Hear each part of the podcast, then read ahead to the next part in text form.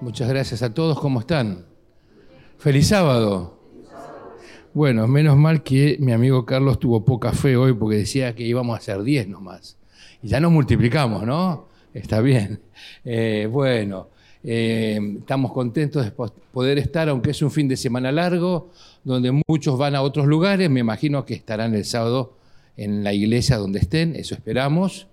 También eh, nuestro campo acá está teniendo el Camporí, aprovechando el fin de semana largo, están en el pueblo de Colón, casi límite con la provincia de Santa Fe, y hay un buen grupo de acampantes, así que por eso nuestras iglesias en el día de hoy están un poquito así diezmadas por otras actividades que se están teniendo.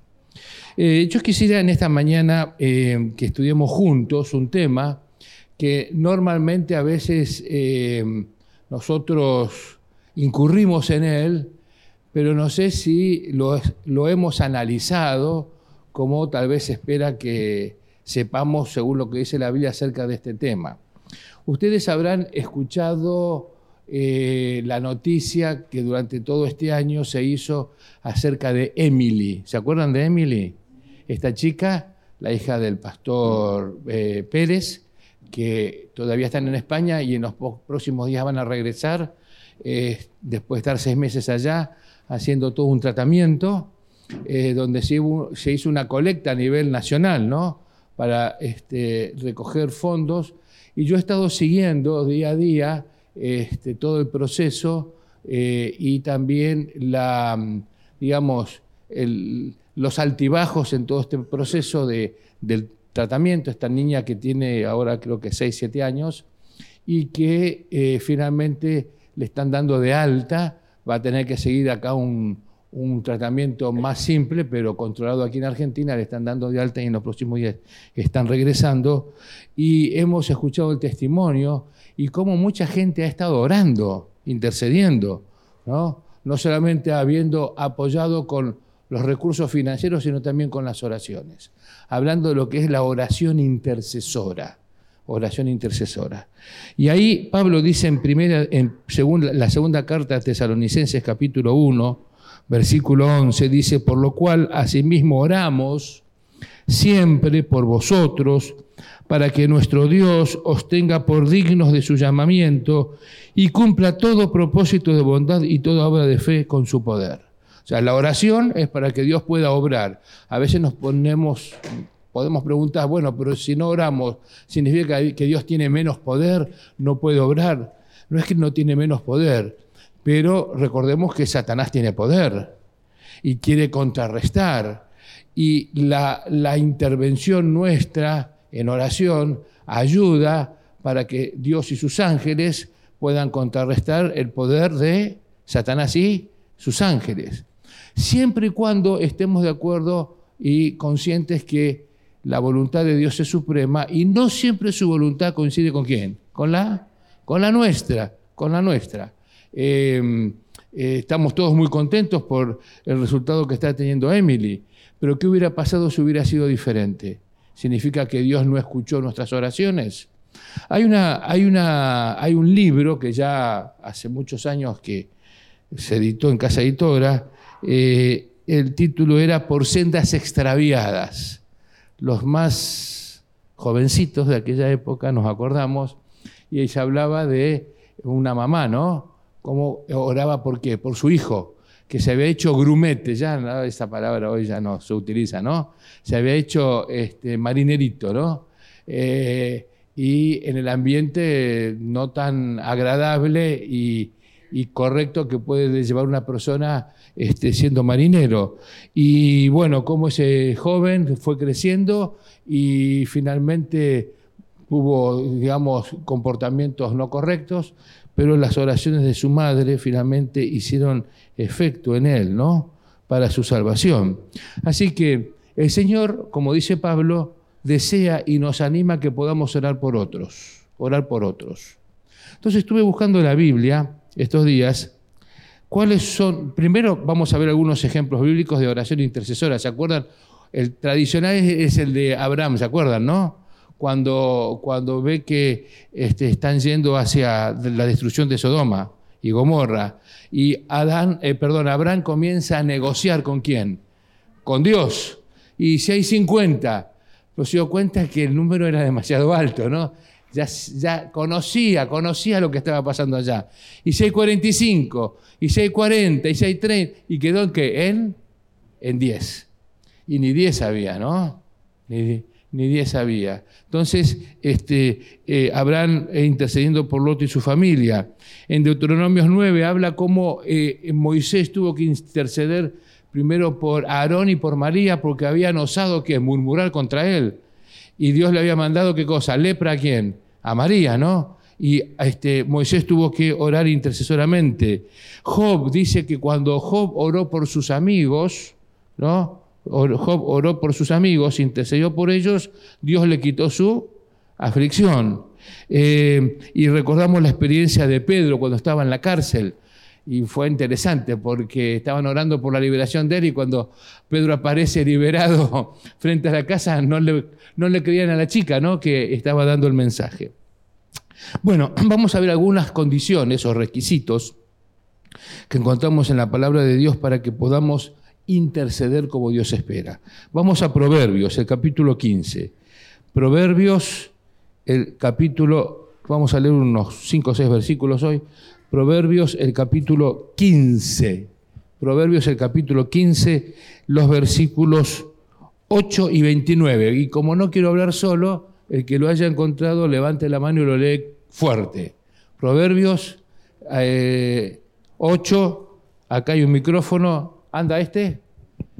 Este, Proverbios 8, eh, perdón, Proverbios del capítulo 15, versículos 8 y versículo 29. El sacrificio que ofrecen los malvados es abominable para Jehová. La oración de los rectos es su gozo.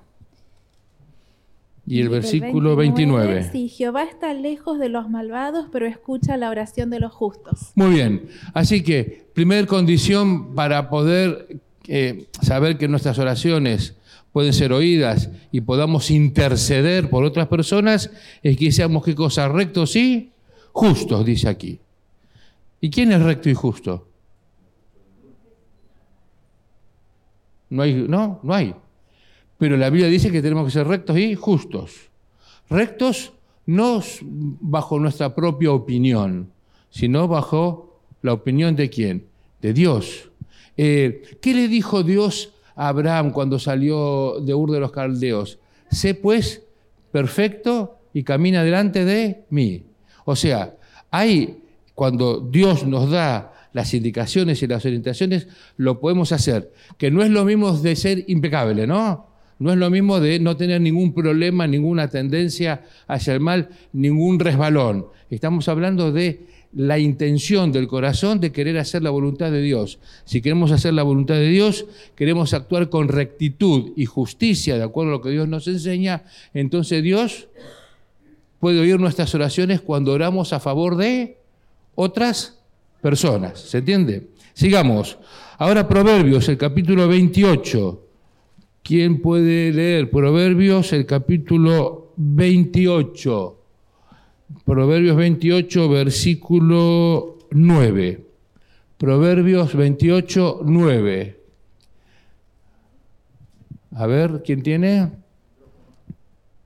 El micro, ahí está. E incluso la oración le es abominable al que aparta su oído para no escuchar la ley. Muy bien. Dice que la oración es abominable si yo tomo la decisión de no obedecer a Dios, de no escuchar su ley. En otras palabras, de no seguir su voluntad. No solamente la ley de los diez mandamientos, que es el resumen de la voluntad de Dios para nuestras vidas, expresada en diez frases, sino es hacer su voluntad en general. Eh, cuando actuamos en forma descuidada, cuando no, queremos, digamos, somos descuidados en, en hacer y actuar eh, y vivir de acuerdo como Dios nos enseña en su palabra, entonces es una forma también descuidada para poder orar por otras personas. Queremos orar, queremos que nuestra oración pueda ser intercesora hacia otros, pero nuestra vida, nuestra conducta, no está siendo en armonía con lo que Dios espera, conociendo y sabiendo lo que Dios espera de cada uno de nosotros. ¿no? Así que tenemos que ser rectos y justos, tenemos que ser oidores de la ley. Oidores no significa simplemente escuchar, ¿no? sino este, ponerlas en práctica en nuestra vida. Vamos a Isaías ahora. Isaías el capítulo 59. Isaías el capítulo 59. A ver, alguien de este lado, vamos yendo, este, Diego, de un lado al otro. A ver, alguien, ahí está.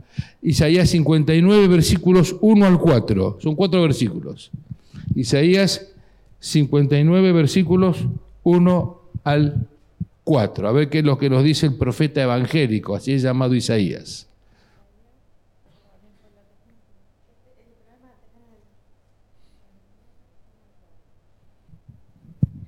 He aquí que no se ha cortado la mano de Jehová para salvar, ni se ha grabado su oído para oír. Ahí, hay un momentito. Fíjense que acá me está diciendo Isaías que no es que, la, no es que Dios este, está, eh, eh, él mismo se limita, ¿no? Él quiere ayudar, él quiere salvar, él quiere oír. Sigamos.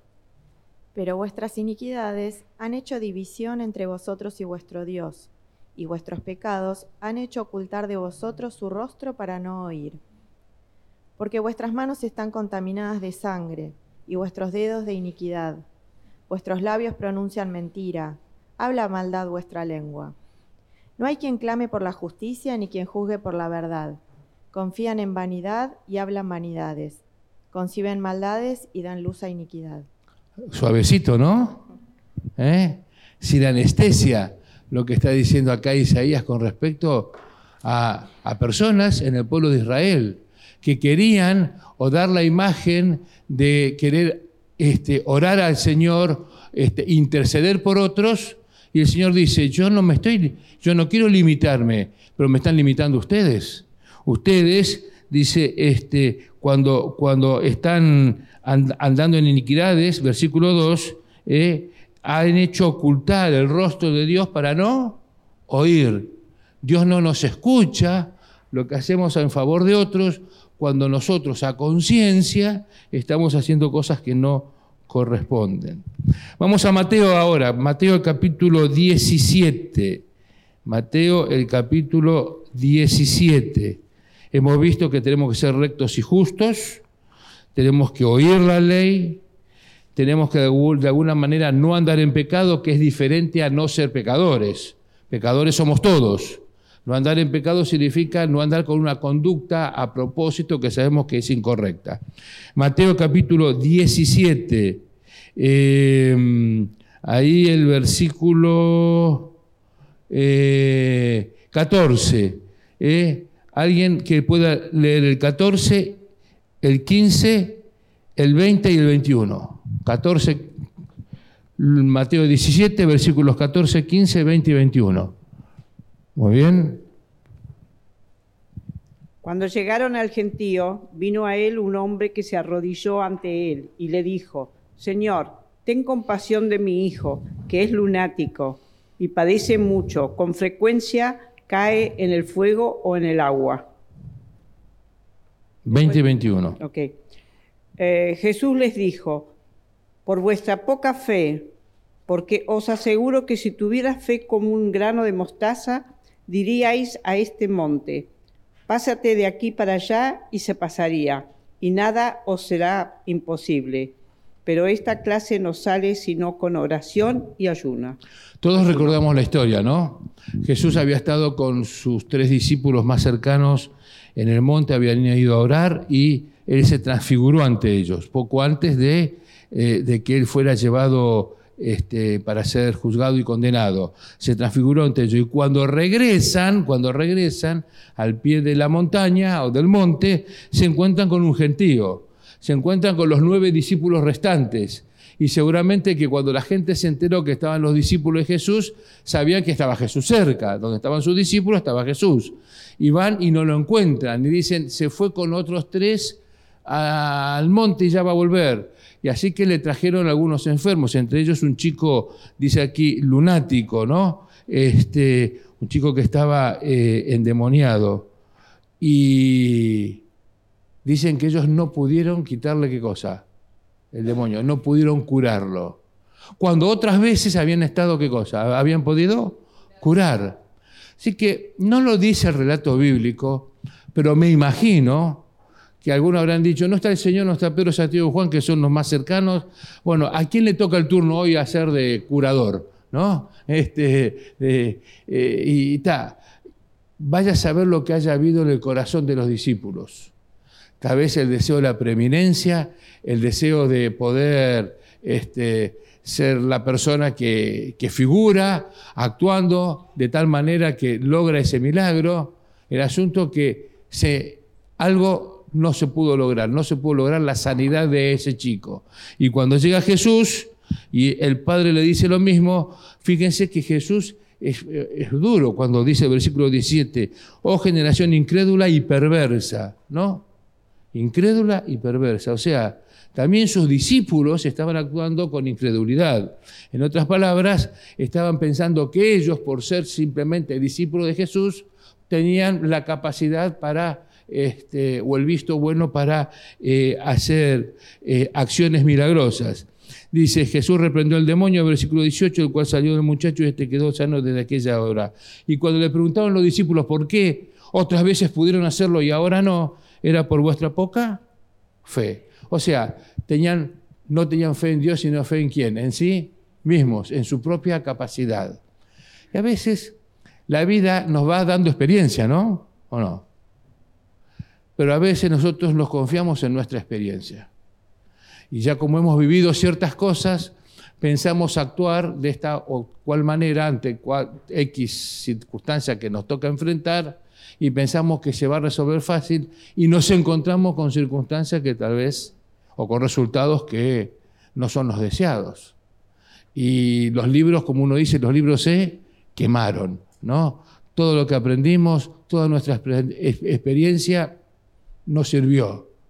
En otras palabras, nosotros todos tenemos la tentación de confiar más en nuestras capacidades, en nosotros mismos, para hacer las cosas o para resolverlas, inclusive para actuar a favor de los demás. Cuando el Señor nos pide que tengamos fe en Él, fe en Él, confianza que nosotros podemos ser instrumentos y canales de bendición a través de lo que Él puede hacer a través nuestro. Para eso Él dice, tenemos que andar con rectitud, tenemos que oír la ley, no andar en pecado y tener fe en Dios.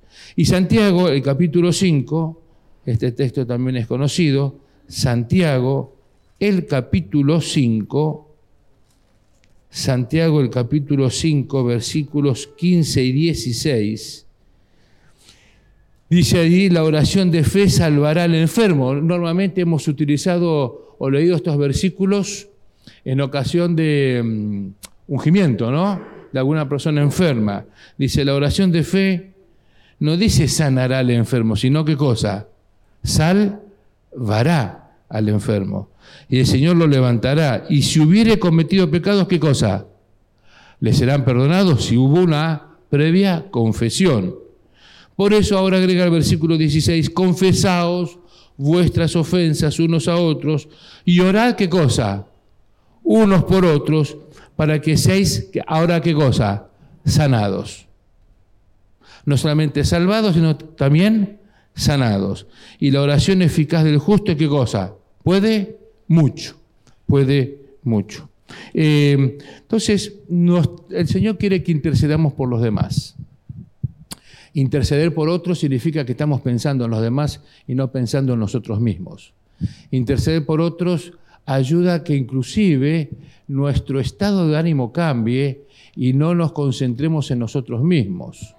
Eh, hay una tendencia natural a pensar, que todo lo malo que nos pasa este, o situaciones que tenemos que vivir, ay, pobrecito de mí, etcétera, tratar de resolver lo mío primero y no pensar en las circunstancias que otros puedan estar viviendo. La oración intercesora mejora nuestro estado de ánimo, nos fortalece la voluntad, despierta nuestra conciencia, nos enciende en caridad del corazón y mueve la voluntad hacia la obra. ¿eh? Interceder por otros, pensar en otros. Lo que hizo Cristo cuando estuvo aquí en la tierra, siempre intercediendo por otros, pensando en los demás. Y ese es el privilegio que el Señor nos da a nosotros como, como cristianos.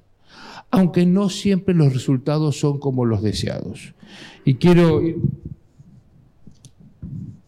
concluyendo el, estudio en esta mañana con una experiencia que nos tocó vivir hace algunos años cuando estábamos con mi señora, todavía sin hijos, allí en Paraguay. Trabajábamos en Asunción, en nuestro colegio que tenemos allá, y mm, hubo una situación, temas de salud, en dos personas de la iglesia. Eh, una era una joven, madre, eh, esposa, eh, unos 25 años tenía, casi 30, este, y se le había declarado o se le había encontrado un, tumor este, en, el cerebro, en una zona inoperable, este, que hacía que si se la operaba, em, los riesgos de quedar em, cuadriplégica o con consecuencias eh, físicas irreversibles eran prácticamente del 100%, eh, y que, bueno, el esposo eh, tenía que decidir qué hacer, y ella también, ¿no? Y también teníamos la situación de un joven pastor que había sido compañero en, en, el colegio y que trabajaba ahí en uno de los distritos que se le había declarado también un problema de salud, una leucemia, esas galopantes, ¿no? Este, muy virulenta. Eh, y todo fue en el mismo tiempo. Así que recuerdo que hicimos un este, ayuno y oración, ¿no? Por estas dos situaciones, estas dos situaciones, estas dos personas. Y fue toda una tarea, una actividad que comenzamos el viernes de tardecita en la puesta del sol, eh, y con los hermanos toda la noche en la iglesia, a veces se iban rotando por turnos, etcétera, y todo el sábado hasta el domingo a la mañana, orando por estas dos personas. El día lunes, el día lunes, cuando esta joven señora tuvo que, tenía que hacerse una, un control médico, no le encontramos más el tumor. El tumor había desaparecido. Pero el pastor falleció. O sea, las dos personas por las cuales la iglesia había estado orando, al mismo tiempo, las mismas personas orando por los dos casos, los resultados, ¿qué cosa fueron? Diferentes, diferentes. Así que no siempre los resultados son como uno espera, pero sí sabemos que los resultados son siempre, debieran ser para la gloria de Dios. Si la persona sale adelante, se recupera, si un problema de salud, una situación que tiene que está viviendo y es difícil y se recupera, tiene que ser para la gloria de Dios. Y si no es así, también saber que es para la gloria de Dios si realmente estamos conscientes y convencidos que la voluntad de Dios es soberana. Vuelvo a leer, la oración intercesora mejora nuestro estado de ánimo, nos fortalece la voluntad, despierta nuestra conciencia, nos enciende en caridad del corazón y mueve la voluntad hacia la obra. Y termino con una declaración que está en Joya de los Testimonios, tomo 2, página 153. Dice allí, la oración mueve el brazo de la omnipotencia. El que manda las estrellas en su orden en el firmamento, cuya palabra domina a todo el mar, el mismo Creador infinito, obrará a favor de sus hijos si ellos le invocan con fe. Obrará a favor de sus hijos si ellos le invocan con fe. El desafío que el Señor coloca en nosotros en esta mañana es que tenemos que confiar en Él, invocarle con fe, actuar con rectitud y justicia en nuestra vida, no por nuestras capacidades, sino por lo que el Señor nos enseña. Eh, mencionó Carlos al principio, ¿no? Este, si nosotros buscamos al Señor, ¿no? Cada uno sabe la respuesta, si le dedicamos tiempo cada día a estar con Él, eh, en oración, en el estudio de su palabra, nosotros queremos ir colocando un fundamento y, una construcción firme en, en nuestras decisiones, en cómo debemos actuar permanentemente, entonces vamos a actuar de acuerdo al plan de Dios. Eso nos hará oidores de la ley, nos ayudará a vivir correctamente y cuando pidamos por otros, el Señor podrá oír mejor nuestras oraciones, no va a haber interferencias, ¿eh? no va a haber ruidos estáticos que molesten, sino va a haber una comunicación directa. Y sabremos que finalmente los resultados que se puedan dar sean positivos de acuerdo a nuestro deseo o de acuerdo a lo que Dios espera o lo mejor para las personas, siempre lo aceptaremos como la voluntad del Señor. Termino leyendo nuevamente el, texto que leímos al, al, final de Santiago capítulo 5. Confesaos vuestras ofensas unos a otros y orad unos por otros para que seáis sanados. La oración eficaz del justo puede mucho, que nuestra oración pueda ser siempre eficaz. Amén.